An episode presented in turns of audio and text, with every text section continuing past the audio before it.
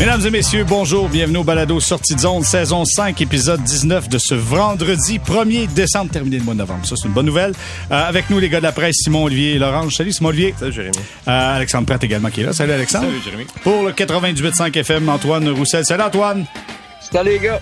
Euh, je disais euh, vivement la fin du mois de novembre. Je pense que ça, c'est Jake Allen qui m'a envoyé un texto me dire Oh, qu'on est content que le mois de novembre soit terminé parce qu'il n'a pas gagné beaucoup de matchs et euh, on aura la chance d'en parler parce que, évidemment, il y a des nouvelles importantes qui viennent de tomber du côté du Canadien de Montréal. Mais juste avant, juste avant, attention.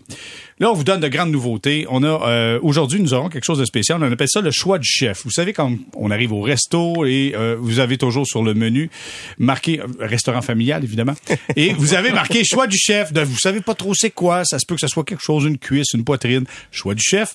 On fera ça aujourd'hui dans le troisième bloc et euh, ça sera un petit sujet que soit qu'on n'a pas assez exploité ou un sujet qui qu'on n'a pas parlé du tout ou quelque chose où les débatteurs aimeraient revenir ajouter quelques points sur un sujet qu'on a déjà parlé. Donc le choix du chef, ça sera au troisième bloc. Et là, on va se faire un survol. Simon Olivier, ton choix du chef, ça sera quoi? Écoute, euh, j'ai décidé d'y aller un peu euh, champ gauche pour cette fois-ci, de vraiment euh, parler de, quelque chose dont on parle jamais sur ce podcast. C'est la nouvelle ligue féminine qui commence en janvier et l'équipe de Montréal qui prend forme. Parfait. Choix du chef pour Simon Olivier Larange. Alexandre Pratt, choix du chef. J'aurai la plus belle histoire d'hockey de l'année. Celle de Sérieux? Samuel Laberge, un Québécois hier qui a joué sa première partie en carrière dans la Ligue nationale. Il a un parcours, écoute, j'en ai des frissons. C'est un film de c'est un film de Disney auquel personne n'aurait cru en voyant le scénario. Parfait. On écoute ça un petit peu plus tard. Antoine, ton choix du chef? Mon choix du chef va être assez épicé pour certains. Dans mon cas, ça sera euh, le premier but de Josh Anderson surviendra lors du prochain match, puis je vais vous expliquer pourquoi. Oh, oh, oh mon Dieu, oh mon Dieu, oh mon Dieu, Madame Minou est parmi nous. Vous émoustillez, hein? écoute, ça n'a pas de sens. OK, messieurs, euh, ça, ça sera un peu plus tard au courant du balado. Juste avant, débutons avec cette nouvelle qui est tombée un peu, plus tôt aujourd'hui, en ce vendredi 1er décembre. Euh, signature de contrat pour Samuel Montembeau. On parle d'un contrat de trois ans, raison de 3,15 millions de dollars par saison. Euh, premièrement, tour de table, Simon Olivier, est-ce que c'est la fin du ménage à trois? Euh, non, je pense pas. Non? C'est, je, vois pas pourquoi. Peut-être que c'est peut-être la fin du ménage à trois à part égale.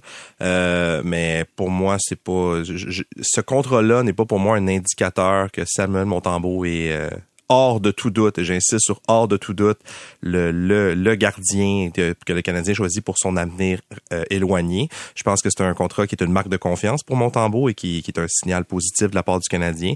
Mais je pense que le, la, la, la, structure du contrat est quand même très prudente de la part de l'équipe. Alexandre? Ben, 3 millions quand même pour un gardien de cet âge. D'abord, c'est, c'est un contrat que je trouve fair. C'est équitable pour les deux côtés. Je pense pas qu'il y a un parti qui va le regretter, là, mettons, dans les trois prochaines années. C'est le bon prix à payer c'est aussi le bon prix, euh, le, bon salaire à recevoir. Moi, au contraire, je trouve que ça va quand même cimenter un petit peu le statut de Samuel Motambo. Tu sais, trois ans, c'est tu y crois quand même. C'est sûr qu'ils peuvent l'échanger, là, je veux pendant cette période-là. Mais tu sais, euh, le Canadien euh, a beaucoup de contrats longtemps, mais tu sais, trois ans pour un gardien de but, quand même, pour moi, c'est quand même une certain un saut. C'est une étampe de tu tu vas avoir une vraie chance d'être le numéro un pendant quand même un petit bout de temps jusqu'à ce qu'on trouve peut-être quelqu'un au bout de ces trois années. Parce que là, il faut mentionner qu'à la lecture de tout ça, on comprend qu'il n'y a pas de clause de non-transaction dans, le cas de, de Montembeau. Il peut être transigé malgré le fait qu'il a signé un contrat de trois ans avec euh, le Canadien. Antoine, euh, premier coup d'œil sur ce contrat de Montembeau? Ben, moi, je trouve que c'est un très bon contrat pour lui. Je trouve que ça lui met le pied dans la porte complètement, encore plus pour s'établir en tant que euh, gardien numéro un. Donc, il s'achète du temps dans la ligue. C'est sûr que certains diront, ben, tu sais, euh, il a pris le contrat rapidement. Puis moi, j'ai toujours été de ceux qui croient en euh, un, tu l'as, que deux, tu l'auras. Parce que c'est sûr que Samuel, s'il continuait de la sorte, serait arrivé au marché des, des joueurs autonomes cet été, aurait pu pas faire sauter la banque, mais avec le cap salarial qui augmentait, aurait pu s'assurer peut-être, et là c'est là le, le mot-clé, donc peut-être plus de plus d'argent. Mais moi, je, euh, comme je, suis un peu comme lui, je préfère euh, euh me cimenter, euh, savoir qu'est-ce que je qu'est-ce que je vais avoir, puis dans le fond me stabiliser. Mais pour répondre aussi à l'autre question, est-ce que ça va être fini le ménage à trois? Moi, je pense que le Canadien attendait cette cette signature avant de procéder à un mouvement de personnel parce que ça te prend des certitudes. tu veux pas échanger euh, Montembeau ou Allen si tu sais, si t'es pas certain que tu peux avoir un gardien pour la suite des choses. Je pense que le Canadien s'est assuré de cette situation-là, puis va pouvoir explorer euh, le marché des échanges, chose qui doit être déjà bien amorcée, puis évaluer leurs options, puis euh, probablement procéder à une transaction. Mon impression, en fait, c'est que le Canadien a déjà en tête son plan. Parce que j'ai un peu l'impression à l'inverse que c'est parce que le Canadien a fait son lit que le contrat de Montembeau est arrivé. Parce que d'une certaine manière, par rapport aux autres, à ses interlocuteurs, Kent Hughes euh, commence à ouvrir son jeu. sais, il y a plus trois gardiens échangés, il y en a deux parce que je pense pas qu'on a, on a donné un contrat à Montembeau pour l'échanger. Je pense que clairement on l'a signé, on l'a fait signer pour le garder à Montréal, euh, sans quoi on l'aurait échangé au cours de la saison alors qu'il gagne pas cher. Puis ça va un drôle de message honnêtement. Exact. Montembeau dans le cadre de la reconstruction actuellement, alors que c'est un des jeunes gardiens de but de la ligue qui a des, qui, qui je veux dire, euh, des réussites relatives, là, mais tu sais, qui échoue pas, là. Exact. Mais j'ai parlé à son agent ce matin, à Montembeau, puis il dit, tu sais, on n'y a pas de clause de non-échange, puis entre nous, ça c'est moi qui le dis, je pense pas que Montembeau avait beaucoup de, de poids, de, de, pouvoir de négociation pour en avoir une, mais euh, son agent est très, très, très confiant que la direction, les, les signaux qu'il a envoyés de la direction, c'est que son l'avenir de Montembeau est à Montréal. C'est pas un contrat pour l'échanger. C'est clair, mais, mais en, en, soi, donc, c'est le premier domino qui tombe parce que euh, on, on, s'entend tous là-dessus qu'on gardera pas trois gardiens de but toute l'année à, à vita aeternam. Ça va, ça va, cette situation va, va évoluer, mais ça te prenait cette signature-là avant de pouvoir procéder à une transaction. Sinon, ben comme c'est un peu dans le ce que je disais, t'es es mieux d'avoir deux, euh, de un tu l'auras que deux tu, euh, tu l'auras pas. Donc tu tu veux t'assurer que tu es un gardien de but pour l'année prochaine qui est capable de jouer. Parce que Primo, oui, il est capable de jouer un peu, mais à quel volume? Est-ce qu'il va être capable de jouer euh, deux games par semaine quand ça va être le temps de faire 50-50 peut-être? Donc, il euh, faut que tu t'assures de certaines choses et s'assurer de, de, de garder mon tambour pour plusieurs années ça c'est un pas dans cette direction-là. OK, question quiz, parce qu'au moment où on enregistre le balado, on ne sait pas si, exemple, le Canadien a cédé ou cédera euh, Primo au balotage. Je vous pose la question. Alexandre, je commence avec toi. Primo passe au balotage ou passe par une transaction? Ou reste là? Je pense que s'il avait voulu passer dans, dans une transaction, ça, ça, serait probablement déjà fait. Fait qu'il reste deux options. Reste là ou balotage? ben, je pense qu'il va continuer de rester là. OK, parfait. Simon Olivier, est-ce qu'il reste là ou passe au balotage? Je pense aussi qu'il reste là. Moi aussi. C'est, vraiment, je reviens à ce que je disais que je pense pas que le ménage à trois est fini, mais je pense que le plan est plus précis qu'il l'était, mais c'est juste qu'on, qu'on le connaît pas. OK. Antoine, est-ce qu'il reste là? Est-ce qu'il est échangé? Ben, moi, je si, euh, si on le passe au balotage, euh, il serait déjà passé puis il serait déjà à Laval. S'il est pas, si on l'a pas mis au balotage, c'est que on pense qu'il se ferait ramasser avec, avec euh, certitude. Donc, par contre, c'est, pour moi, c'est évident que le, le Canadien l'échange ou le garde le ménage à trois pour finir l'année. Mais ça me surprendrait énormément. Donc, j'irais plus vers un échange. Pas nécessairement rapidement. Tu sais, ça veut pas dire que cette semaine ou la semaine prochaine, on va avoir un échange. Mais d'ici les trois, quatre prochaines semaines, ça se pourrait. Est-ce que sa performance a changé quelque chose euh, avec la situation qu'on a présentement? Le fait qu'hier a quand même eu deux bonnes périodes, mais la troisième, Alexandre, tu la considères comme catastrophique? Ben, c'était vraiment pas bon, là, honnêtement. Défaite de 5 à 1. Puis 5 buts pareil. Là. Face aux Panthers, Les 5 buts à la même place, c'est sûr que le prochain match, tout le monde va le tester à, du côté, côté mitaine bas, c'est sûr. Euh, ça, ça aide pas. L'autre chose qui aide pas, je pense, c'est les performances d'Allen en novembre si tu te mets dans la position du Canadien, je pense que c'est lui que tu essaies d'échanger. Puis, puis là, présentement, ben, honnêtement, je vois pas trop qui va prendre Allen dans les circonstances actuelles. Donc, c'est un petit peu ce qui complique euh, toute la situation avec Primo aussi. Si Allen avait été, mettons, aussi bon que Motambo, là, il aurait peut-être pu, le Canadien aurait peut-être pu essayer de la filer à ce moment-ci. Mais là, présent, écoute, il n'y a aucune victoire au mois de novembre. Là, fait, non, que, 0,5. fait que c'est quand même plutôt difficile, mettons, à refiler avec, un, avec le contrat qu'il y a. C'est quand même drôle parce que euh, on discutait tantôt avec Alexandre avant le début du balado, puis je disais c'est dommage que la troisième période, en fait, c'est quoi, six minutes, aux alentours de 6-7 minutes où on a quand même marqué à quelques reprises du côté des Panthers. Là. Quand même de dommage de voir que ce gars-là a connu deux excellentes périodes. Avait joué quand même un bon match. Là. Ouais, mais il y a trois périodes dans un match. Ah, c'est euh, ça, c'était quoi l'affaire. Souvenons-nous aussi contre les Knights de Vegas récemment, quand le Canadien avait très mal joué puis avait perdu, je pense, 6-4 avec les deux buts en fin de match des, des Knights en avantage numérique. Primo avait été très bon pendant deux périodes et en troisième avait été, je trouve assez ordinaire. Donc, c'est pas, c'est quand même trois matchs cette saison sur cinq où il y a cas où, où à sa défense, il est laissé à lui-même. Le troisième match étant les Devils du New Jersey en début de saison, mais où il accorde beaucoup de buts, puis pas que des bons des, des bons buts entre guillemets. Euh, fait je suis comme, je suis comme mitigé Non, hey. parce qu'on on se dit à chaque podcast que Primo paraît bien cette saison, puis c'est vrai, mais paraît-il si bien que ça? Non, hier, il a vraiment Non, hier, pas bien paru. Hey, vraiment puis il y a eu un poteau aussi, là. Je sais, ils sont allés à la révision en plus en troisième période, là. Je me suis demandé si euh, il y aurait eu une révision supplémentaire, si ça, avait- si, le- le- le- si les, si Panthers auraient chialé plus que ça Ouais, euh, dans ouais, un score plus ouais. serré. Mm. Ça, ça semblait rentrer. Antoine, est-ce qu'on est-ce qu'on prépare ça côté mitaine comme on le fait du côté des Panthers? On se dit, regarde, euh, selon nos rapports, faut vraiment viser côté mitaine? Oui, il y a des rapports comme ça dans chaque vestiaire affichés euh, euh, sur le sur le mur avant le match euh, où tu es capable de voir euh, l'alignement de l'équipe avec des fois des, des descriptions. Toutes les équipes le font pas, mais moi j'adorais ça quand notre coach vidéo faisait l'alignement prévisionnel, puis tu avais la description de chaque joueur, puis il mettait aussi des fois euh, si se battaient, puis de quel côté ils se battaient, chose qui est très importante de savoir. Et euh, même chose pour un gardien. Fait que c'est important de savoir c'est quoi ses côtés faibles. Puis nous autres, ben c'est sûr qu'en tant que joueur, t'essaies de, de, de, de profiter de, ces- de cette information-là pour augmenter tes chances de succès. Mais des fois, dans le match, dans le feu de l'action, c'est pas c'est pas nécessairement euh, facile d'utiliser toute cette information-là. Mais par contre, en avantage numérique, euh, il va être challengé, là, je vous le dis tout de suite. Le prochain match, là, Ben, c'est sûr, tu as plus de temps. C'est ça, En quand l'équipe s'établit, beaucoup là. plus de temps. Clairement. il va se faire tester. là. Euh, juste, euh, les gars, quand même, quand même, je sais pas si c'est moi qui est positif en ce 1er décembre, vu que c'est le temps de Noël qui, qui approche. Quand même, le Canadien joue un pas pire match pour un 2 en 2. Euh, Deux bonnes périodes. C'est 1-0, on entame la troisième période, on marque rapidement, ça fait 2 à 1. On reste dans le coup. On, à un moment donné, bon, là, les, les, je dis, bon, Les mauvais buts s'accumulent. deux, deux ZZ, deux ZZ de Caden Primo. Ça fait que t'es rendu 4 à 1, mais on continue à compétitionner quand même.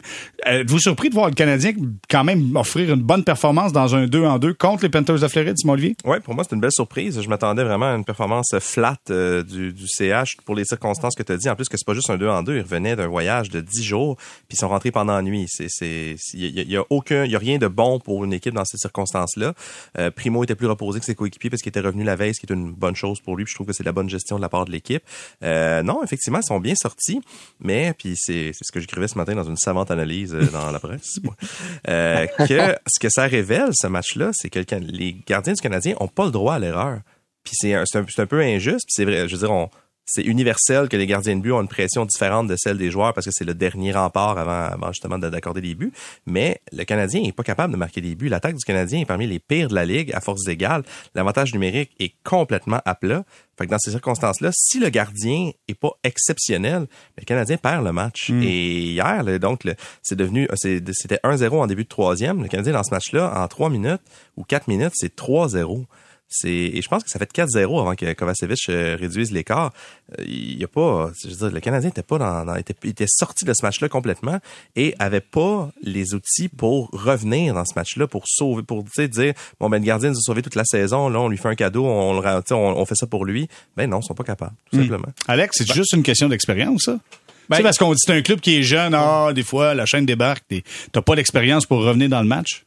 Ben, il y a- on en a souvent parlé, là. Il y a une question de, d'expérience, mais aussi de leadership là-dedans, mais plus simplement, je pense. Tu sais, quand ton gardien, là, il est vraiment pas bon un soir, là, puis j'insiste, hier, il était pas bon en troisième période, primo. Tu sais, à un moment donné, ça devient vraiment difficile quand t'es en avant de garder confiance. Puis là, tu tu vas jouer un petit peu plus sur les talons. Tu vas faire moins d'échecs avant, tu vas backer, tu sais. Puis là, t'encaisses, t'encaisses. Puis à un moment donné, ben, à force de recevoir des coups, ben, t'en laisses passer, tu sais. C'est un petit peu, je trouve, ce qui est arrivé hier. Euh, le match a changé après la blessure de New Hook.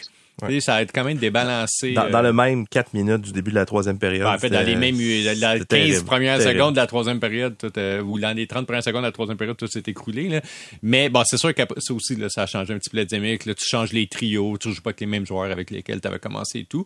Mais, mais je trouve que, c'est ça, quand ton gardien te met pas en confiance, puis je serais curieux d'entendre Antoine là-dessus, tu joues pas pareil. C'est Mm. plate, mais c'est le cas. Antoine? Ah non, c'est évident. Puis quand ton gardien fait pas les arrêts, tu et tu sais que t'as pas la meilleure attaque en ville.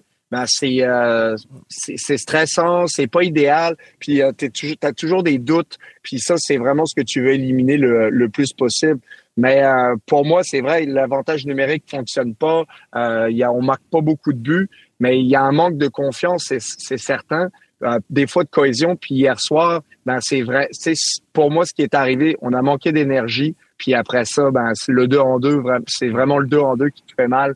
Puis on n'a pas été, on s'est écroulé totalement à partir du moment où ils ont marqué euh, deux trois buts en l'espace de 5 minutes 49 secondes pour faire la différence dans le match. Euh, Antoine, un peu plus tard, tu nous parleras dans ton choix du chef, tu l'as mentionné, tu vas nous parler de Josh Anderson. Après le match, euh, le coach Martin Saint-Louis a dit Josh is back. Josh est de retour parce que Josh a joué un match euh, plus que respectable et euh, n'a pas marqué malheureusement. Et a livré un furieux combat. Je pense que le gars des Panthers de la Floride a mangé une volée pour tous les buts manqués pour Josh Anderson. Il y avait assez de sang pour réanimer quelqu'un. La blessure était où? Sur le cuir chevelu? J'ai regardé, c'était pas dans le visage. Pas, mais la chandail était, il était, il était rouge comme celui du Canadien. Exactement. Donc furieux combat de Josh Anderson et là, c'est un. Tu sais, j'amène le point, puis peut-être Antoine, je veux t'entendre là-dessus. Mais cette bagarre-là en fin de match est devant le banc du Canadien. Il roule le gars, pétang, pétung, pétang, pétung, pétang. J'ai l'impression que tout le monde a fait Oh, il y a quelque chose. Antoine, comment t'as vu ça, ce combat-là? Ben, écoute, est-ce qu'on embarque dans mon choix du chef tout de suite ou on, euh, on se le garde pour la fin? OK, non, mais juste un petit survol, juste un petit survol. Comment t'as trouvé le combat? Je veux juste savoir, est-ce que ça a une importance pour toi, ça? J'ai, mettons, j'ai été content d'être dans mon salon chez nous hier soir, puis pas à la place de Gadjovic. OK. me dire ça ben, euh, ben franchement. Puis euh, non, j'ai adoré le combat. Puis ça donne de l'énergie à toute l'équipe. Puis je pense que à la personne à qui ça a plus le fait du bien, c'est Josh Anderson. Ah, clairement. Lui, euh, lui s'est défoulé là-dessus. Simon Olivier. Ben, en fait, c'est. Est-ce que Josh is back? Ben, je lui souhaite à lui. Parce que pour vrai, on, on le constate sur la glace que la, confiance est, en ses moyens est pas là. Puis tant qu'il n'a pas marqué, aussi bien de faire les autres choses qu'il fait bien, c'est-à-dire euh, c'est un, il est très très rapide. Euh, il, donc il a provoqué deux punitions en tout début de match. Puis ça, c'est des jeux importants ça. Puis donc, est-ce qu'il se back J'en ai une. Est-ce que est-ce qu'il aurait mérité un lancer de pénalité? Je, Assurément. Bon, trois contre le Canadien, zéro accordé au Canadien. Ce que, je, ce que je me suis demandé en fait, c'est est-ce que le, ce qui a fait la différence, c'est qu'il n'y avait pas le plein contrôle de la rondelle? C'était ça que ben non non mais la, rondelle était loin de lui au moment du contact. Lui était quand même en avant. Oui, oui. Ah non, il y avait, il y avait pleinement le contrôle de la rondelle. Peut-être qu'il était à quelques centimètres de son bâton, mais il s'en allait à toute vitesse. Pour, pour moi, l'arbitre a manqué manqué l'appel complètement. Mais j'ai un parti pris, c'est sûr. Mais en même temps, euh, Josh Anderson n'est pas capable de compter un but en échappé pour sauver sa vie. Fait qu'est-ce qu'un tir de pénalité, c'est le plus beau cadeau à y faire, euh, je sais pas. Mais bref, moi, aussi j'ai trouvé qu'il avait joué au match. Puis comme je disais, je, je, lui souhaite que ça débloque parce que surtout pour pour un joueur comme ça, tu sais, je, me dis, là, on a trouvé qu'il avait joué un bon match hier. Si en plus, ça pouvait débloquer offensivement puis qu'il se retrouve dans, dans le bon état d'esprit, les Canadiens auraient besoin de ce coup de main. s'il y avait plus de buts que Tristan Jarry. Par exemple, par exemple. Ah, ça, c'est méchant. Ça, c'est le gardien de but des Pingouins qui a marqué hier, ah, Alexandre. Est-ce que Josh is back, Alexandre? Euh, ben, moi, j'ai beaucoup aimé ce que j'ai vu hier. En fait, j'aime plutôt ce que je vois depuis quelques matchs, d'ailleurs, d'Anderson. Tu sais, puis comme dit Simon Olivier, à un moment donné, là, si ça marche pas, rends-toi utile ailleurs. OK? Puis je dis pas que la bataille, c'est se rendre utile, mais cela dit, c'est même pas lui qui a initié le combat. Là, de ce qu'on voyait, c'est Kadjovic. D'ailleurs, assez bizarre. Là. T'as initié un combat à 4-1 devant, en tout cas, dans la, dans la minute de jeu devant. Je sais pas pourquoi. Mais, euh, mais, mais, euh, comment je dirais? Tu sais, la façon dont il a joué hier, il y avait une certaine frustration là-dedans, mais qui était bienvenue. Des fois, il y a de la frustration vraiment stupide, puis on a vu là, des, des jeux de Gallagher de fin de période récemment et tout. Euh, là, c'est un petit peu différent. C'est un petit peu comme un réveil euh, qui essaie de lancer ses coéquipiers. Moi, j'aime ça. Puis c'est ça, quand t'es pas capable de marquer, là, puis tu sais, t'as le singe sur ton épaule là, qui arrête pas de te dire comme ah, tu marques pas, tu marques pas. Rends-toi utile ailleurs? Alors, euh, il le fait. Il est plus impliqué quand même qu'il l'était, je trouve. il va plus chercher des batailles, des luttes pour la rondelle, dans le fond. Euh, il est plus là. il y a des matchs. Moi, l'année dernière, surtout, je trouvais que des fois, l'Anderson, euh, il y avait des séquences qu'on se demandait s'il jouait encore pour le Canadien. Il y a des soirs, il était comme juste totalement absent. Il y avait juste rien. Mais là, quand tu regardes le match, tu le vois. Déjà ça, pour moi, c'est du positif. C'est pas c'est pas il y a pas d'indifférence par rapport à Josh Anderson présentement. Fait que c'est bon c'est sûr que regarde il va falloir qu'il marque là. Au salaire qui est payé puis à la proportion qu'il prend sa masse salariale. Il va falloir que ça arrive. Mais ça a plus de chances d'arriver avec le style de jeu qu'il a là présentement que sans. Puis tu sais, hier, il y a eu une super belle chance en troisième période. Là. Mm-hmm. Il y a une passe, je pense, c'est Caulfield. En tout cas, il est arrivé directement à côté de lui. C'est juste qu'il était pas là puis il a pas tiré. Mais il se place dans des positions où il peut obtenir des chances de marquer. C'est ça qui est important dans son Et d'ailleurs, soyez avec nous à la fin du balado parce qu'Antoine va nous dire quand euh, Josh Anderson va marquer son prochain but. Ceci étant dit, euh, blessure à New York, les conséquences, euh, là, on n'a pas aucun détail. Simon Olivier, c'était congé aujourd'hui pour euh. Canadien. Fait que donc, on, on va sûrement avoir d'autres nouvelles euh, demain au cours du week-end. Euh, je suis de la misère à être optimiste, je dois dire. Je pense qu'on a tous vu la même chose. Déjà que New York avait un match très particulier, deux fois comme tombé de manière très euh, awkward. C'est match. la même jambe. On a l'impression que c'est la Ouais. jambe gauche et dans le filet, la deuxième fois, La jambe- cheville, Ouais, jambe gauche, genou, euh, et sais, quand un joueur est escorté par deux de ses coéquipiers pour sortir de la glace, généralement c'est rare qu'il joue le, le suivant. Fait je dans dans, dans le meilleur des cas pour le Canadien, il ne raterait pas trop longtemps, mais comme je disais, c'est, dur d'être euh, optimiste. Je suis curieux sur c'est quoi la suite parce que là, tout à coup, on en fin de match, on a vu Saint-Louis réunir euh, Suzuki Caulfield et Sean Monahan, ce qui, selon moi, aurait pu ou dû être son premier trio euh, de- de- depuis, depuis longtemps cette saison. Le problème, c'est qu'avec Newhook qui est blessé, si Monahan devient un ailier, c'est qu'il manque un centre. Et puis là, il y en a plus de centre. Fait qu'est-ce qu'on après, tu sais, il y a un rappel de Laval. Est-ce que ce serait ben, Mitchell Stephens, qui est pas un choix sexy, mais qui serait un choix sûr, un gars qui a joué dans la Ligue nationale, qui pourrait prendre des répétitions sur le quatrième trio, mais euh, tout à coup ça, ça se corse là. C'est- certainement que ça, se- ça se corse. Alexandre, de suite? Ben, c'est tough, là. Je veux dire, là. Non, mais là, il manque Doc. Il- Mais tu sais, il y a- il y, a deux joueurs qui sont comme ailier slash centre ensemble, là, Doc et New Hook. Là, les deux sont pas là. C'est quand même deux joueurs, euh, tu sais, pour lesquels t'as donné comme des, des gros, euh, tu Oui. des gros atouts, là. Je veux dire, au sein de ton élément. Moi non plus, là, je pense pas qu'il va revenir en fin de semaine. N'importe qui, là, qui c'est déjà arrivé, là, de, tu sais, une entorse, une foulure, n'importe quoi. Ça se guérit pas en 48 heures. Je pense qu'il va arrêter quand même quelques jours au minimum, dans un bon scénario, tu sais. Et, euh, Déjà, tu sais, l'attaque du Canadien va pas très bien. C'est quand même le gars qui va plutôt bien là, dans le groupe depuis 10 matchs. Euh, bon, probablement qu'on va revoir en effet Suzuki puis Caulfield ensemble, mais ça va vraiment être au détriment de l'équilibre du reste de l'élément. Puis on l'a dit souvent l'année dernière. Quand Caulfield et Suzuki sont ensemble, ben t'as comme à peu près juste une ligne à surveiller quand t'es l'autre équipe. Les autres lignes produisent pas, puis le Canadien a beaucoup de problèmes dans ce qu'on appelle en anglais le secondary scoring, l'appui offensif des autres trios. Ça va être dur. Ça va être Comme l'impression, c'est le deuxième, troisième, quatrième Ben, trio qui a de la misère à marquer. ouais, il y a de la marge. Malgré avec- quatrième a ben, marqué quelques, ben, il quelques y a de la marge avec Eulonen. Là, Tu sais, je pense que Eulonen, tu peux vraiment le monter sur un autre trio, puis il pourrait, tu sais, il pourrait avoir une vraie chance, un petit peu comme Harvey Pinard l'année dernière, là, de se faire remarquer.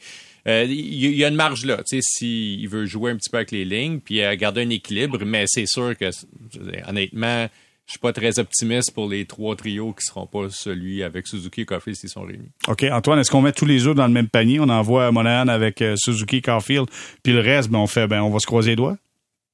Ben, moi, j'aimerais ça. Ça donnerait pas- probablement l'opportunité, peut-être, à, de voir ce que. Tu puis c'est peut-être à, penser euh, en dehors de la boîte quand je dis ça, mais tu sais, puis ça donnerait peut-être une chance à euh, peut-être Philippe Maillet de remonter ou tu sais de donner une chance, même si t'as des- c'est un, gars qui a 31 ans, il est dans la game américaine, il joue pour le Canadien, ça va quand même plutôt bien.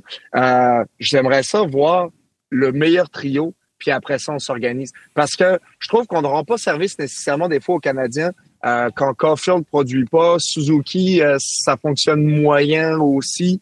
Puis euh, Sean Monahan, ben, il joue pas nécessairement avec les meilleurs joueurs. Puis je me dis toujours que à chaque fois que je le vois sur la glace, s'il joue avec les meilleurs joueurs du club, ben à ce moment-là, on aurait plus d'impact offensif et ton gardien de but aurait un petit peu plus de marge d'erreur. Donc, peut-être que tu gagnerais plus de matchs et euh, tu pourrais bâtir une, des identités de trio un petit peu plus euh, facilement en disant peut-être que euh, ton, quatrième trio, c'est ton trio juste d'énergie, c'est juste ça que tu as là-dessus.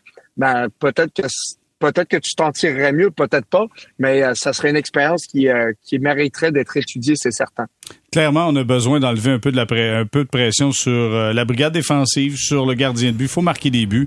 Et surtout, on n'arrive pas à le faire en avantage numérique. On va s'arrêter quelques instants pour retour. On va parler de ce 0 en 22 en avantage numérique. Tu sais, quand ça va bien, ça va bien.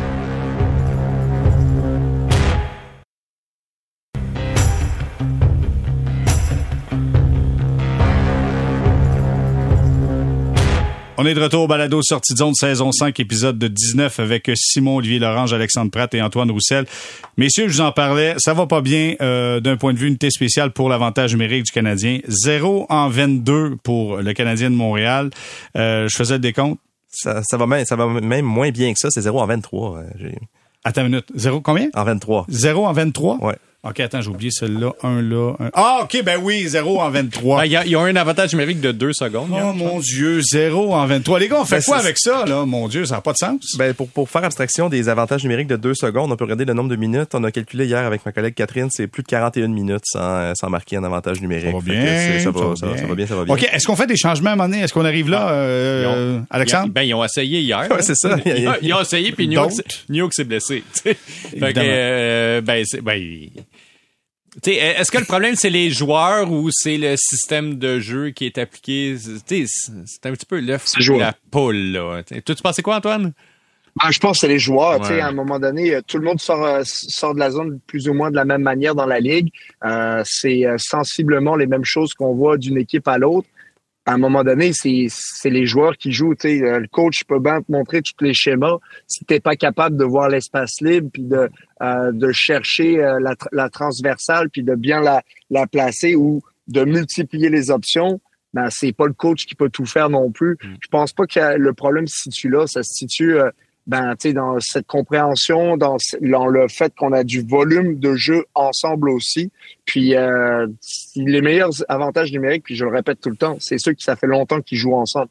Puis ils développent une chimie et ces gars-là savent exactement ce qui va se passer deux jeux, deux passes avant que ça arrive. Puis on l'a vu souvent avec les Canucks où Boarvat se préparait d'une certaine façon à côté de la glace pendant que le jeu il était de l'autre côté.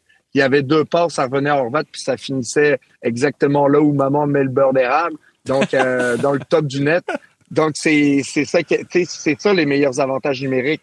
Donc ça va prendre encore du millage, puis probablement un ou deux joueurs près. Ben, Antoine, c'est ton beurre d'érable de ta cabane à sucre. Faut que tu le caches parce que c'est vraiment bon, soit dit en passant. Ma blonde a bien aimé ça. Mais hey, ju- juste vous raconter quelque chose. J'ai déjà eu un coach qui, euh, on avait beaucoup de difficultés en avantage numérique. OK, je le répète, j'ai pas joué dans la Ligue nationale. là. Puis Antoine puis les gars, je vais vous entendre là-dessus. J'ai un coach qui nous disait, OK, parfait, vous avez de la misère. On n'était pas capable d'arriver à quelque chose. Des fois, on se passait à la rondelle, mais on était souvent en périphérie. Puis quand tu viens en avantage numérique, tu comme, tu deviens un peu passif parce que tu dis, j'ai du temps. Fait que lui, pendant les entraînements, on a fait ça pendant une bonne semaine.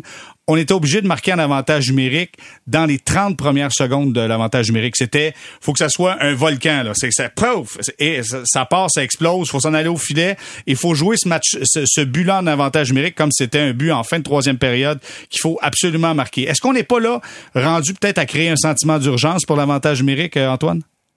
C'est une excellente, euh, c'est une excellente idée. Ça, c'est une philosophie qui part de, de l'entraîneur. Mais il faut que tu sois capable. Je pense que tu as cette philosophie-là quand tu as une aisance à rentrer dans le territoire. C'est-à-dire que tu prends ton tu tu, euh, t- tu gagnes ton, ta mise en jeu, tu euh, un tir rapidement. Un, faut que tu sois capable de récupérer les rondelles, faut que tu aies une aisance là-dedans. Puis si c'est pas le cas, faut que tu aies une aisance pour pouvoir re-rentrer dans la zone facilement. Parce que si tu as cette philosophie-là, puis que pour toi, c'est difficile et de t'établir et de rentrer en contrôle de la rondelle à chaque fois, ben ça, c'est euh, c'est plus compliqué d'avoir cette mentalité-là parce que tu te dis, ben là, si je prends mon lancer tout de suite que euh, je suis pas capable de me rétablir dans la zone avant une autre minute 20, le- est-ce que c'est vraiment ça que tu veux euh, tu veux mettre de l'avant en tant que coach comme philosophie?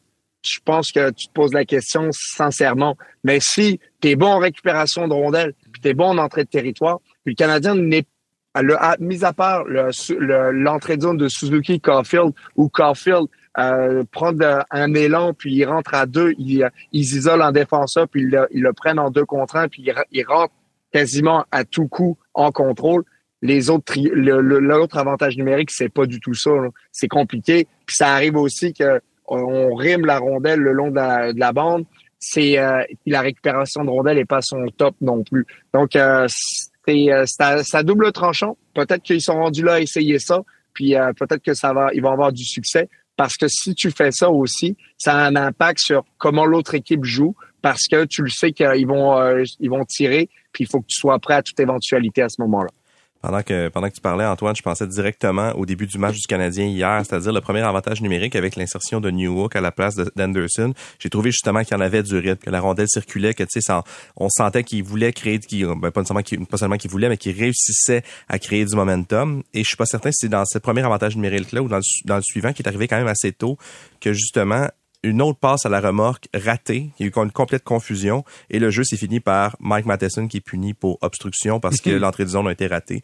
Et j'ai l'impression que tout, tout est là, c'est-à-dire que quand, quand on est dans la zone, ben oui, ils réussissent à la faire circuler la rondelle, mais c'est tellement une aventure d'amener la rondelle là que tant que ça, ça sera pas réglé, ben les buts vont pas, vont pas pleuvoir. Là. Mais tu sais, il y, a pas longtemps, le Canadien a quand même eu du succès là, en avantage numérique. Maintenant, il était à 23% de réussite mhm. avant la, la léthargie quand ça va bien, on a tendance à pas vouloir changer les choses. C'est dans la nature humaine, là. Tu, tu, tu changes pas une recette gagnante. Peut-être que le Canadien a un petit peu trop misé là-dessus, puis que les autres équipes se sont adaptées, avec la vidéo, puis tu regardes, OK, comment ça se fait que le Canadien, euh, soudainement, a comme euh, marqué plusieurs matchs de suite, là, genre avec un, but en avantage numérique. Les autres équipes s'adaptent. Et là, t'es pris que toi, tu continues d'essayer d'appliquer la même recette, mais que les autres équipes s'adaptent, puis là, tu frappes un mur à chaque fois. C'est un petit peu comme euh, quand, je veux dire, dans une bataille d'armée, par exemple, que tu sais, là, t'as plusieurs fois le même cycle à un moment donné, l'autre bord, ils vont s'adapter, là, puis ils vont mm. tendre un piège. Il y a un petit peu de ça. Puis hier, je regardais franchement encore la remorque, là, puis c'est correct, je comprends les avantages de la remorque. Hier, il y en a une une très, très, très, très, très longue remorque à un moment donné. Floride, ils sont même pas allés faire l'échec avant, ils ont attendu à 4 à ligne bleue. Ils savaient exactement le jeu qui arrivait. Tu as raison de parler de ça, Alex, parce que pour moi, c'est la remorque faut que ça soit bien utilisé. Puis comment tu l'utilises bien, c'est c'est de pas juste nécessairement en faire une trop longue. Et puis je euh, m'explique là-dedans. J'aime pas ça, mettons que euh, Matheson récupère la rondelle et euh, trop long ou trop court. Hmm. Par exemple, s'il en fait une, euh, Matheson, il a pas touché à la ligne bleue puis il fait sa passe à la remorque. Moi, je suis un joueur défensif. Ah, je me je me frotte les mains, je fais yes, on a réussi notre job parce que c'est facile à ce moment-là d'orienter l'avantage. Ben, facile, on s'entend, mais c'est plus facile d'orienter de quel côté tu peux pousser l'avantage numérique pour les enfermer dans un entonnoir. Puis, Par contre, si Matheson est capable de passer, de toucher jusqu'à la ligne rouge, puis faire une remorque, ben là, toi, en tant que joueur défensif, faut que tu sois capable d'aller chercher de la glace pour aller regagner de la vitesse, pour reculer et absorber les joueurs qui, qui arrivent de la remorque. Donc, si t'es pas capable de faire ça, ben, c'est là que la remorque est efficace. Mais si le joueur défensif, il a un bon échec avant, puis il est capable de faire, euh, et ça, on le voit super souvent, Matheson qui, euh, qui envoie la remorque avant même, des fois, le top du cercle, ben ça, c'est, c'est, t'es condamné à l'échec à, ce moment-là. l'autre chose, c'est que plus la remorque est longue, plus tes attaquants qui attendent à la ligne bleue adverse sont immobiles longtemps. Fait que quand tu rentres dans la zone puis que tu es sous pression, mettons que Suzuki rentre dans la zone sous pression puis là tu dompes, par exemple, le défenseur il est plus proche de la rondelle déjà que ton attaquant qui est peut-être immobile depuis deux secondes. À si l'attaquant est pas rapide pour aller chercher la, rondelle, ça sert absolument ben, rien. Non mais par défaut, je veux dire, le défenseur va être plus proche, c'est sûr, de la rondelle, parce que l'autre, il est à l'arrêt à la ligne bleue. Là, les gars, absolument. Vas-y, vas-y, Antoine. Et puis, j'aimerais juste rajouter que, en tant qu'attaquant, quand tu vois ça, ah, ben, si t'as, non, mais si t'as freiné à la ligne bleue, puis t'attends, puis que c'est vraiment une longue remorque, ta job à toi, c'est d'aller essayer de rechercher de la vitesse, de retoucher à la ligne rouge, puis de revenir avec un petit peu de vitesse. Moi, par exemple, ça m'arrivait, puis souvent, c'est ça que nos coachs nous disaient, si tu vois que c'est trop long, arrête-toi à la ligne rouge, puis garde-toi un, un 6-7 pieds pour, pour permettre d'accélérer puis de rentrer avec un petit peu de vitesse. Parce que quand tu es à la bleue, pas de vitesse, oublie ça, c'est vraiment difficile. Bon, là, les gars, je regarde le classement et euh, Montréal est toujours à trois points du Lightning de Tampa Bay, qui est la dernière place disponible euh, pour euh, les, les séries de fin de saison, avec un total de 25 pour le Lightning et 22 pour le Canadien. Il y a beaucoup d'équipes, Islanders, Flyers, Devils, Penguins, Buffalo, entre Montréal et Tampa Bay. Un match en main pour le Canadien, Tampa Bay en a 24, Montréal en a 23. Malgré tout ça, on est loin, on est proche puis on est loin en même temps. Euh, malgré tout ça, hier après le match, euh, j'ai, euh, écoute, en arrière de moi il y avait des gens qui marchaient, ok, des, tu veux pas écornifler, tu veux pas écouter ce que les, ce que les jeunes racontent. Ben voyons donc, tu veux écouter J'ai écouté, j'ai écouté. Bon, j'ai écouté, puis je veux vous faire part de la conversation que j'ai entendue, puis on va échanger là-dessus. J'ai écouté la conversation de deux gens en arrière de moi qui, d'après moi, étaient mi-vingtaine, 25, 27 aux alentours. Chandail du Canadien. Euh, les deux disaient, hey, on a passé une bonne soirée. C'est la conversation que les deux ont derrière moi. On a passé une bonne soirée. Il y en a un qui a fait une mention sur la pizza qui est excellente. Bravo. Euh, tu sais, il dit, honnêtement, c'est un bon show, mais à un moment donné, il va falloir qu'il gagne. Et là, j'ai fait, là, j'ai porté vraiment attention. Tu sais, l'autre a dit, c'est parce que c'est toujours proche, mais ça marche pas. Tu vois, c'est des années comme ça, ils gagnent pas. Fait que donc, je me suis dit, attends, là, si les jeunes qui, eux, aiment beaucoup le spectacle et se contrefoutent un peu du classement, puis si pis ça, commencent à dire, regarde, à un moment donné, il faudrait qu'ils gagnent. Ça fait quand même deux ans que Jeff Gorton est là. On a célébré son deuxième anniversaire, voilà, cette semaine. Deux ans. Et là, je commence à entendre des jeunes qui disent, OK, c'est cool, c'est le fun, les pétards, la musique, mais maintenant, le feu d'artifice, il va falloir que ça arrête. On va avoir besoin de victoire. Votre point de vue là-dedans, combien de temps le Canadien peut rester dans cette zone-là de dire, ah, c'est pas grave, ah, si, ah, ça? Combien de temps Canadien a encore un peu de, de, de, de lousse avec ses partisans, Simon Levy? Ben, je sais pas. euh, t'es- donc, tu étais au Centre Bell hier soir. Mm, c'est ce que je en sortant. Euh, Il y avait, euh, il y avait beaucoup de bancs vides hier soir au Centre Bell. Sur la feuille de match, c'est marqué que c'était une salle con, mais ce n'était pas une salle con hier soir. Et c'est la première fois de la saison que ça me frappe à ce point-là. Euh, donc, deux choses. Soit les billets ont été, il y avait beaucoup de billets en revente qui n'ont pas été achetés, soit les gens en avaient et sont pas allés. Et il n'y avait pas de tempête de neige. Je c'était condition. tu sais, Il n'y avait pas de raison de ne pas y aller. Euh, tu dis, le- un bon show. Était-ce un bon show hier? Ben, il y avait des mascottes, là, quand même. C'est, c'est- ah, puis il y, avait métal, tout ça, Métal. mais, mais, mais- un prix là-dessus. sais. Mais, mais juste, juste une part. Métal. Je sais pas. Non, métal. Je, je, Je pas, euh, sera une version 4 du balado pour parler de métal. je veux pas me choquer. Le choix du sais chef. Vas-y. Mais euh, donc c'est ça. C'était pas un très bon show. Et là, moi, je suis déjà en- au tournoi de golf du Canadien quand c'était le, le spin de l'équipe qui était on va offrir une équipe divertissante cette saison, puis tout ça. Ben, ok. Déjà, je suis un peu dubitatif de dire ben éventuellement les gens qui payent très cher pour le match, ils aiment ça avoir des victoires. Mais après ça, c'est tel que tel. Mais c- le Canadien offre pas un offre pas un show si divertissant cette saison. On le dit souvent, ils sont pas capables de marquer des buts. Et le- les, les- les partisans viennent voir ça. Et là, d'autant plus que les gardiens arrêtaient beaucoup de rondelles. Fait que là, on avait des arrêts spectaculaires en début de saison. Au mois de novembre, il y en a eu moins. Euh, c'est pas un très bon show présentement. Fait que s'il n'y a pas de victoire puis il n'y a pas de bon show, ben j'ai un peu l'impression que c'est inévitable que des bancs vides, en avoir plus. OK, combien de temps avant que les, les, j'allais dire, les gens se révoltent? Pas tant révoltés, mais qu'ils soient, qu'ils désapprouvent qu'est-ce qui se passe présentement? Je pense que l'année prochaine, il faudrait que le Canadien ait vraiment un club compétitif. Peut-être pas, peut-être que les séries, ça me, c'est, c'est trop, c'est trop une grosse bouchée, mais je pense que l'année prochaine, le Canadien de, aura à être dans le coup, sinon, effectivement, les partisans vont taper du pied. Alexandre? Euh, moi, moi, je trouve qu'il y a quand même eu des bons matchs cette année. Tu sais, J'étais là au match euh, contre Boston. là. C'était vraiment Oh oui. un, un très, très bon spectacle. Fait tu sais, il y en a eu. Contre Vegas au Centre Mais- Bell, défaite de 6-5, Oui, c'était non, non, c'est spectaculaire. Il y a eu des buts marqués, ils ont Non, perdu, mais mais... il y, a- il y en a eu. Toronto en début de saison Ben, aussi. ça. Fait que, tu sais, non, mais il y, a- il y en a eu des bons matchs quand même, là. Euh, mais moi, je pense que la patience s'effrite, puis tu sais, je le sens aussi. Il y, a, il y a comme deux groupes de partisans du Canadien, OK? Il y a les plus jeunes qui n'ont pas connu le Canadien là, des années euh, 70, euh, 50 ou 80, whatever, euh, tu sais, qui sont plus sur les réseaux sociaux, puis qui, eux, sont prêts à attendre peut-être 3, 4, 5 ans pour que le Canadien remonte. Sauf que ces gens-là ne sont pas non plus les gros acheteurs de billets du Canadien. Moi, je vais parler pour les lecteurs de la presse parce que quand j'écris sur le Canadien, j'ai beaucoup de courriels de lecteurs de la presse qui sont un, petit- peu plus âgés, mais qui surtout achètent des billets.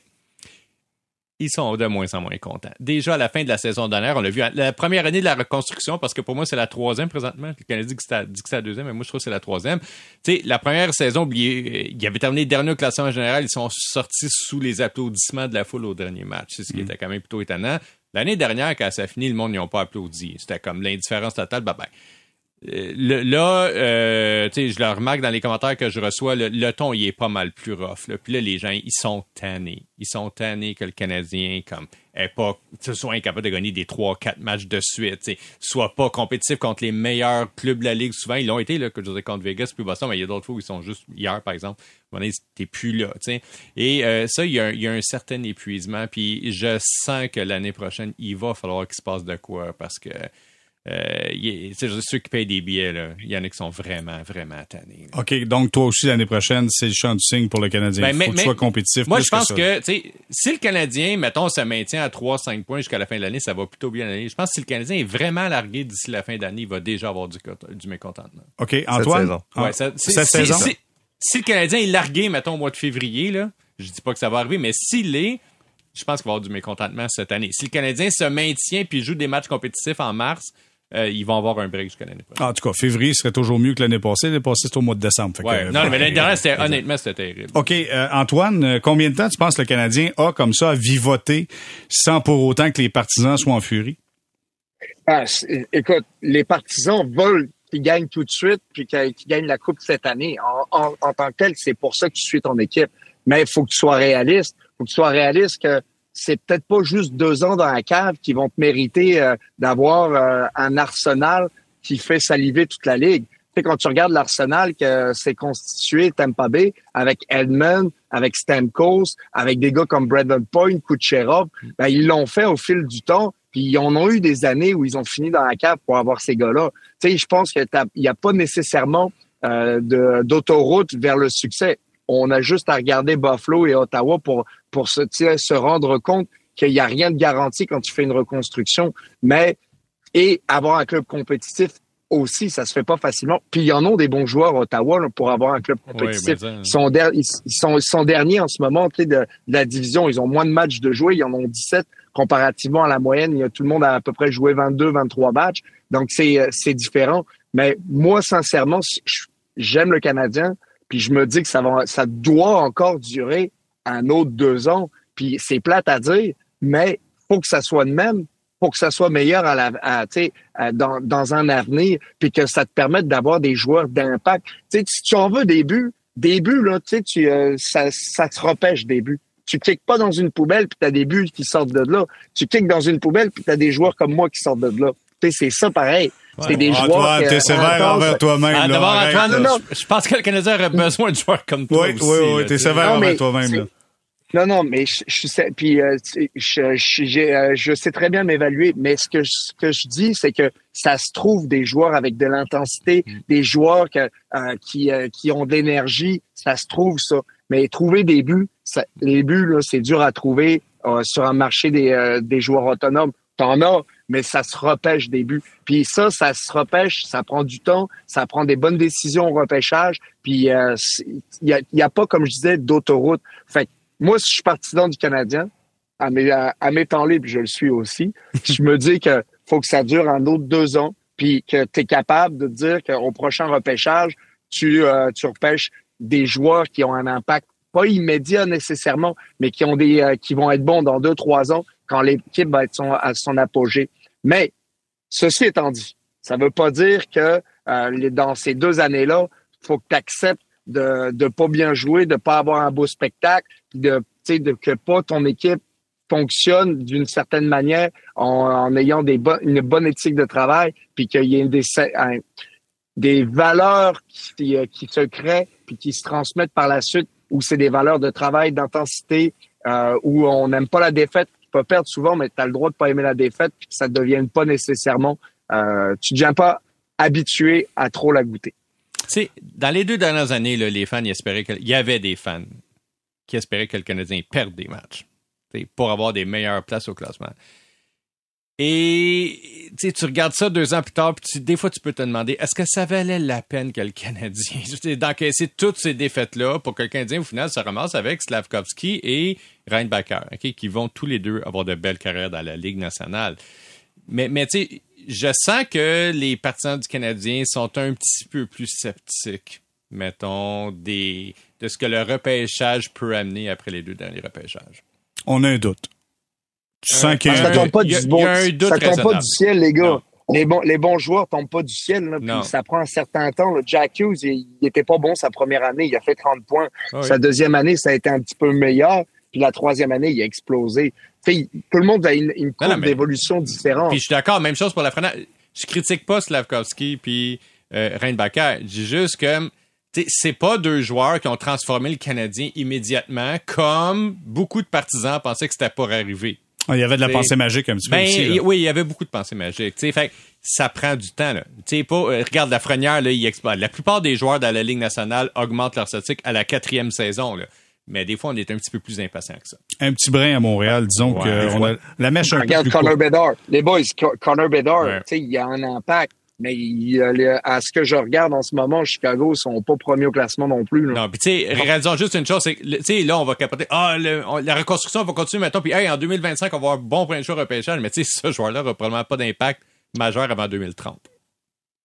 Dis de même, c'est plate, là. Ah, écoute, non, mais faut juste. t'es décourageant, Alexandre. Non, non, je suis réaliste. Réaliste. Ouais, mais t'as des joueurs, t'as des joueurs qui arrivent là, comme Mali Bonners, il arrive se faire pêcher, il Ouais. joue tout de suite aussi. Ouais, y a- tout le monde a une courbe différente. Puis tu- il y a- les joueurs, tu tu regardes Mathieu euh, Poitras, Poitras, il arrive, puis euh, Il y a un a impact. Puis, tu sais, il est vraiment bon là. Il fait On dirait qu'à. Boston, c'est différent. Ils ont une recette différente. À chaque fois qu'il y a un joueur qui arrive, il connaît du succès. C'est bizarre comment c'est fait. Non, mais peut-être qu'ils prennent le- vraiment le meilleur joueur disponible, Oh. puis des joueurs où, qui connaissent, euh, puis qui ont appris à connaître, puis que il, euh, ils s'en foutent aussi des fois du gabarit. C'est plus le moteur qui est à l'intérieur du, euh, de la caisse qui est importante, puis pas nécessairement euh, l'enveloppe. là. Ah, judicieux propos, propos encore une fois, Antoine. On va s'arrêter là-dessus pour retour. Ça sera le moment du choix du chef. Et Antoine, prépare-toi parce qu'on commence avec toi. C'est toi qui seras le premier Ouh. à développer Vous cette, pas ça. cette nouvelle chronique, le choix du chef. Restez là.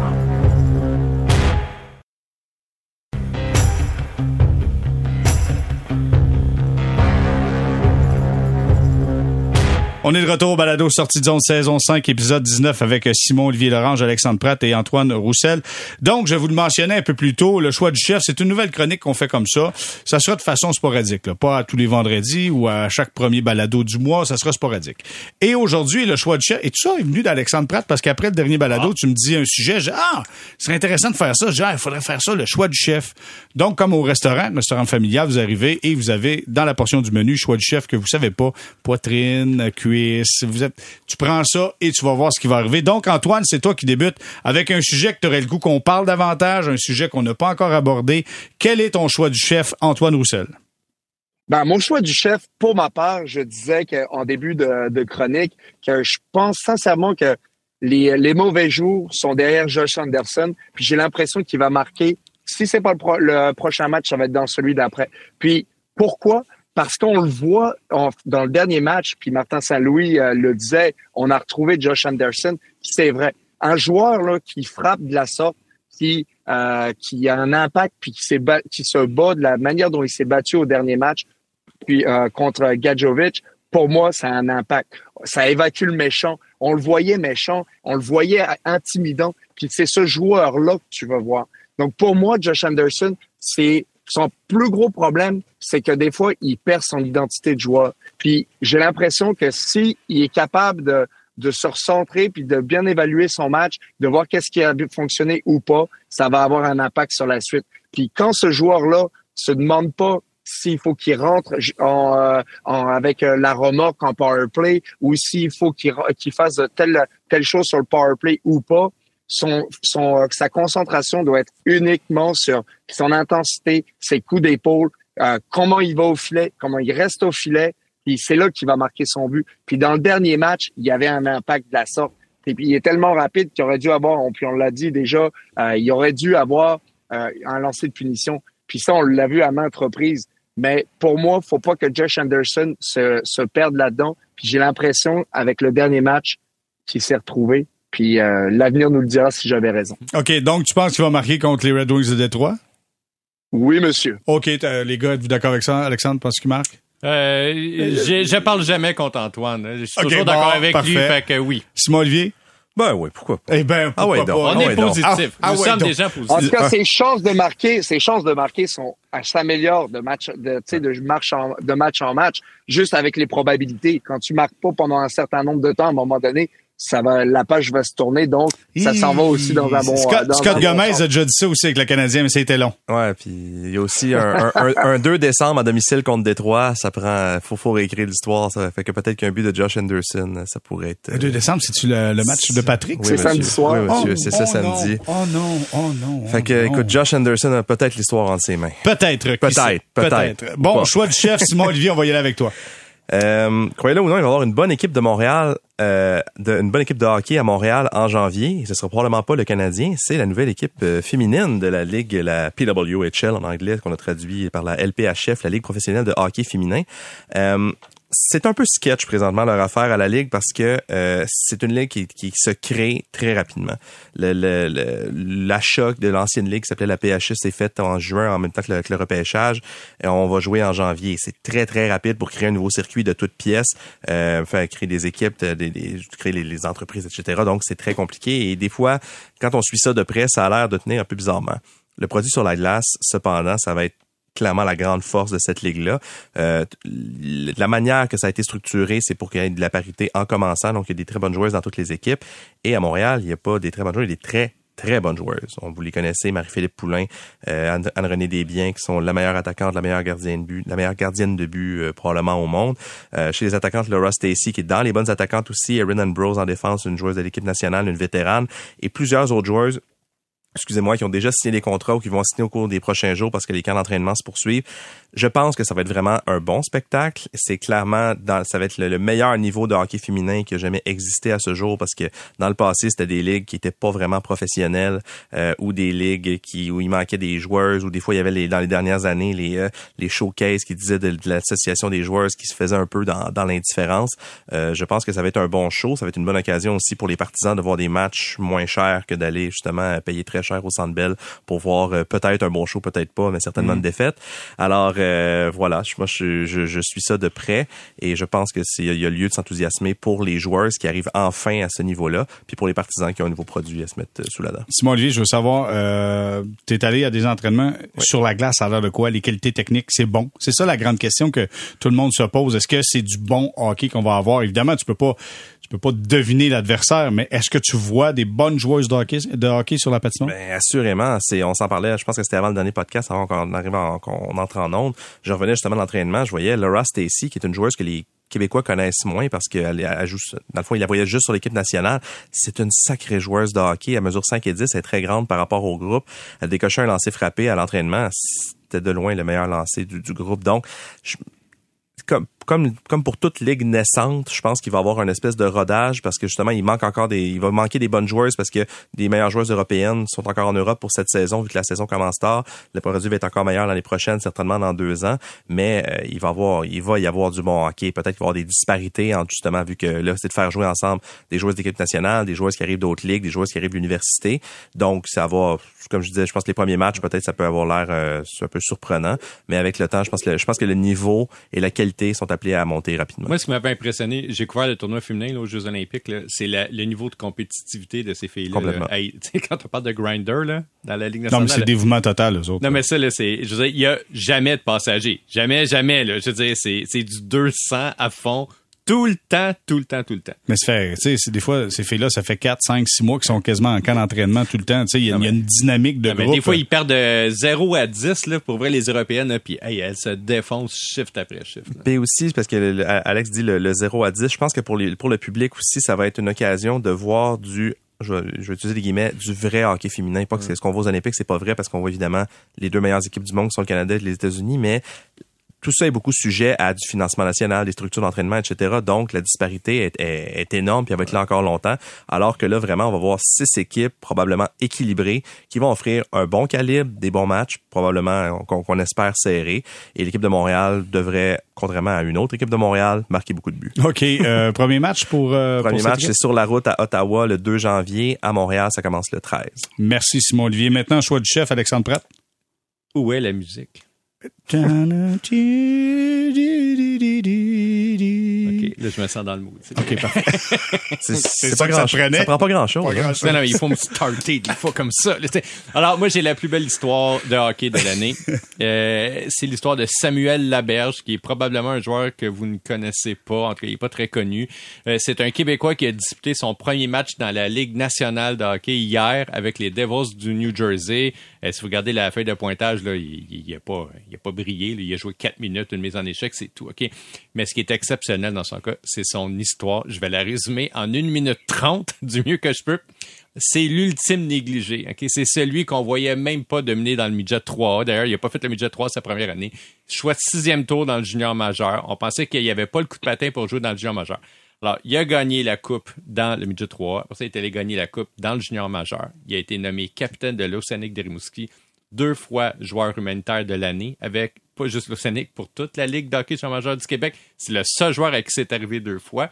Euh, malgré tout, ne se fait pas Il y avait aussi plus qu'un point par match à, à son année 19 ans dans le junior majeur. Il n'a pas été repêché par la Ligue nationale mais à 20 ans, fait très rare. Il est quand même passé dans la Ligue américaine sur un contrat d'un an avec les Stars dans le club école. Et là, euh, à sa deuxième saison, il y a eu une grosse, grosse commotion cérébrale. Il a mis fin à sa saison.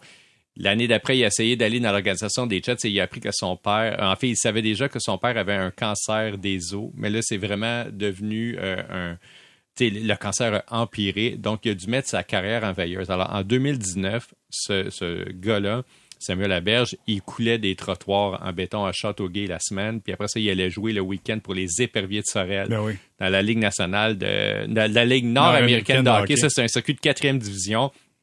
Il allait jouer là pour le fun. Évidemment, il était très bon pour cette ligue-là. Là. Et euh, à la fin de la saison, est arrivée la pandémie. La Ligue nationale, la Ligue nord-américaine de hockey ne pouvait pas recommencer la saison d'après. C'est le confinement au Québec. Donc, il est allé jouer son père, petit peu Il est allé jouer au Texas dans une ligue, la ACHL, qui est une ligue de troisième division. Après ça, il est venu jouer à Adirondack, à trois heures de chez lui, à Glen Falls. il jouait la semaine ou le week-end, je me rappelle plus trop. Puis le du temps, l'équipe le laissait revenir à Châteauguay s'occuper de son père. Et euh, il a été très, très bon en 10 matchs là-bas, en 12 matchs. Et euh, les Devils lui ont fait signer un contrat des ligues mineures. Il a été là pendant trois ans. Et moi, ce qu'on m'a raconté, il va y avoir une chronique là-dessus demain dans la presse, c'est l'ultime joueur de vestiaire c'est le plus grand leader positif que la Ligue américaine aurait connu. De ce qu'on me raconte, euh, un joueur physique très impliqué, le plus grand cœur qu'on connaisse. D'ailleurs, il a encore reçu le joueur humanitaire de son équipe la saison dernière.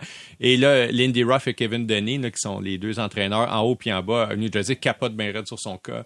Et euh, la semaine dernière, ils lui ont fait signer un contrat de la Ligue nationale samedi. Mercredi, ils l'ont rappelé. Ils l'ont fait jouer hier soir. Donc, euh, jeudi contre Philadelphie. C'est une histoire extraordinaire de persévérance. Écoutez, il a passé de la Ligue nord-américaine d'hockey à la Ligue nationale en quatre ans. Je pense pas que ça se soit. Écoute, j'ai aucun souvenir d'un joueur. C'est plus l'inverse. Ouais, j'ai aucun souvenir d'un joueur. Ça peut être existé, dites-le moi, mais j'ai aucun souvenir d'un joueur qui soit passé de la LNAH à la Ligue nationale. Aucun. C'est quand même, euh, écoute, c'est un parcours inspirant. Antoine, ça doit te parler quand t'entends ça? Absolument. Puis, euh, écoute, je suis tellement content d'entendre des histoires comme ça parce que c'est des, des fois, on pense que c'est, euh, c'est la facilité de se rendre dans la Ligue nationale. Puis quand je vois un parcours comme le sien, ben c'est, euh, ça, ça, donne des frissons. Ça, ça montre que tout est possible finalement avec euh, du désir, un petit peu d'intelligence, puis de un peu de chance aussi. Ben c'est, c'est ça que ça prend finalement. Puis ce gars-là, ben il y touche. Puis j'espère qu'il va pouvoir avoir l'opportunité de s'établir parce que lors de son premier match, on ne donne pas vraiment une opportunité quand tu joues quatre minutes dans le match. Donc, euh, j'espère pour lui que cette opportunité-là va grandir avec le temps parce que c'est le genre d'histoire que, que tu peux, euh, tu te nourris avec ça. Mais vous regarderez demain les photos dans la presse, là, son sourire avant de, sauter sur la glace, là, je jure, le sourire, là, il était grand du Pacifique à l'Atlantique. Et peut-être même jusqu'à l'océan Indien. Oh mon Dieu, ça c'est gros. Hey, merci beaucoup, Alexandre. On va lire ça demain dans la presse. Bon, ben messieurs, voilà qui complète le balado sortie de zone saison 5, épisode 19. Je remercie Simon, Olivier et Laurent. Ça fut un plaisir. C'est moi qui te remercie. Alexandre Pratt, toujours le fun. Merci, Alexandre. Ciao. Ciao. je, je, cherchais une inspiration, mais je suis encore dans la T'as tout donné. Je suis encore dans donné, le Antoine Roussel, merci d'avoir été là. Bye bye. Salut. Merci beaucoup, Antoine Roussel. Nous, on se donne rendez-vous mardi prochain, le 5 décembre.